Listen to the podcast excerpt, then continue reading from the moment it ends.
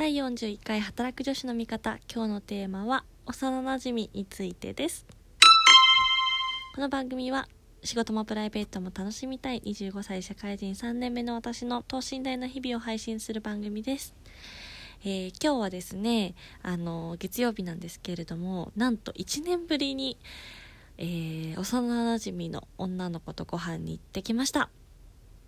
幼なじみどれぐらい幼なじみかというともうね生まれた時から一緒に並べられてる写真があるっていうぐらいなんですけど親子3代おばあちゃんも知り合いだしお母さんとその子のお母さんも小学校の時の同級生でで私たちっていうね感じなんですよ。で本当にそれこそ私保育園と幼稚園両方行ってたんですけど最初保育園行ってその後幼稚園に転園したんですけどそのねそれもね一緒だったんですよ。保育園から幼稚園一緒で小学校一緒で小学校時代までは結構一緒に遊んでたんですけど中学私ちょっと学区外のとこに行っちゃったのでそっからね中学高校は全然連絡も多分取ってなくってでそう中学の時はねあれだわ。あの嵐が好きだったんですよ。でその子はねあの当時から洋楽も好きでまだまだそんなに日本で知名度がなかった頃からジャスティン・ビーバーが好きでそれこそねツイッターとかもねその子が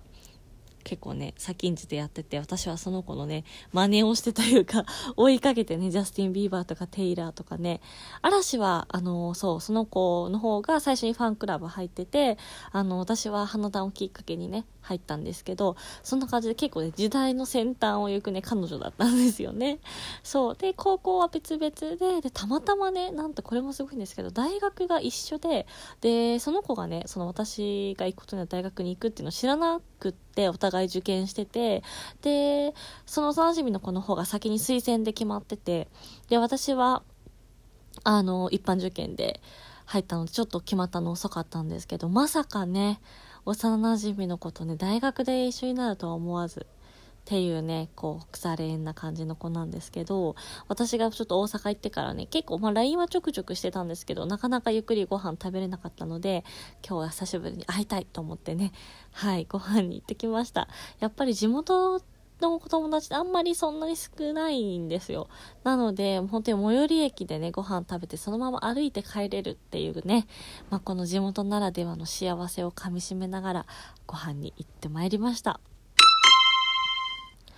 その子はですね、新卒で、あのー、結構大手のね、飲食系の会社に入ったんですけど、やっぱり近くで見ててもね、結構厳しそうというか、あの、やっぱりなんだろう、スケジュール的にね、朝は早くて夜は遅くてみたいな感じで、大変そうだったんですけども、その後転職して、今はですね、ある外資系企業の中の、まあ、カフェみたいなところで、あの、2年ぐらいずっとね、働いてるんですけど、なんかね、すごくね、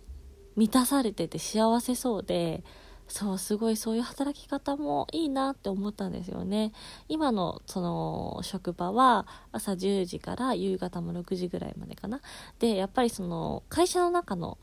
カフェなので変な人がいないっていうね。みんなすごいあの同僚の人しかりその会社の社員さんしかりすごくいい人が多くて楽しそうに働いてました。でね彼女はねその彼氏さんがね実は私それこそ同じ大学の同級生と付き合ってるんですけどで彼もね同じ最寄りがねそう一緒なので2人はまだお互い別々に実家で住んでるんですけど、まあ、すぐ会えるし、まあね、週2ぐらいとかでは会えるし、みたいな話をしていて、ああ、もうなんかなんだろう、仕事もね、順調にうまくいってて、プライベートというかね、恋愛もね、いい感じのね、彼とのこう距離感を保てていて、すごくね、なんか穏やかな気持ちになりました、今日話してて。そうだからね。結構最近最近というかまあ在宅で家にいて1人にいる時間が多いのでいろいろ考えられるっていうのもあるんですけどやっぱりこう働くモチベーションがねすごいメンヘラになってるなと思ってて。先週とかはもっともっと今の職場もそうだし今ちょっと中長期的なキャリア考えた時にやっぱり自分はもうちょっとこう英語を使って国際的に国際的とかまあグローバルな仕事がしたいっていう思いがやっぱり消えなくってまあその社内の選択肢もあるとは思うんですけどやっぱりもうちょっとこう外の外資の企業に出てみたいなっていう思いもなんかね決して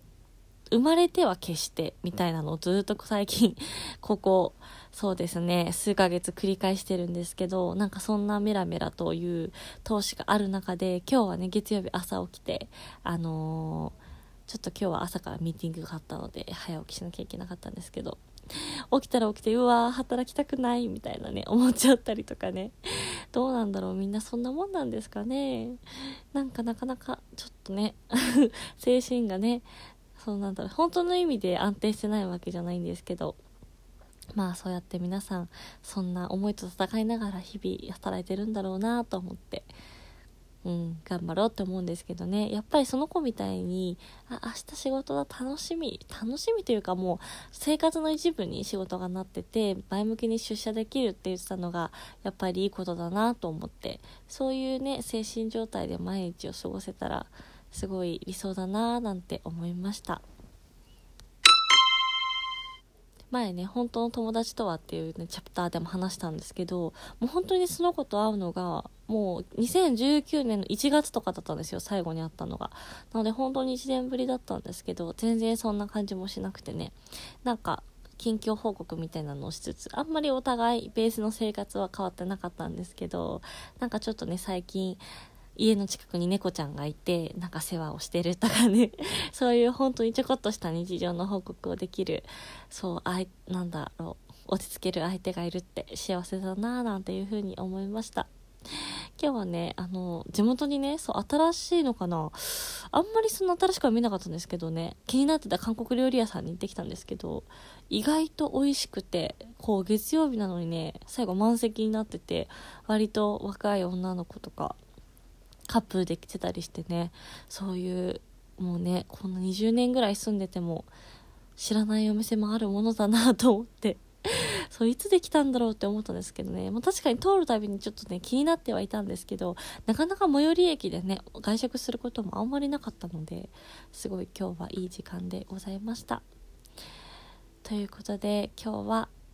あの本当に日常のご報告になってしまったんですが幼馴染のこと素敵な時間を探し過ごすことができたので そんなご報告でございました。それでは今日も最後まで聞いていただきありがとうございました。お相手は働く女子の味方アビーでした。バイバイ。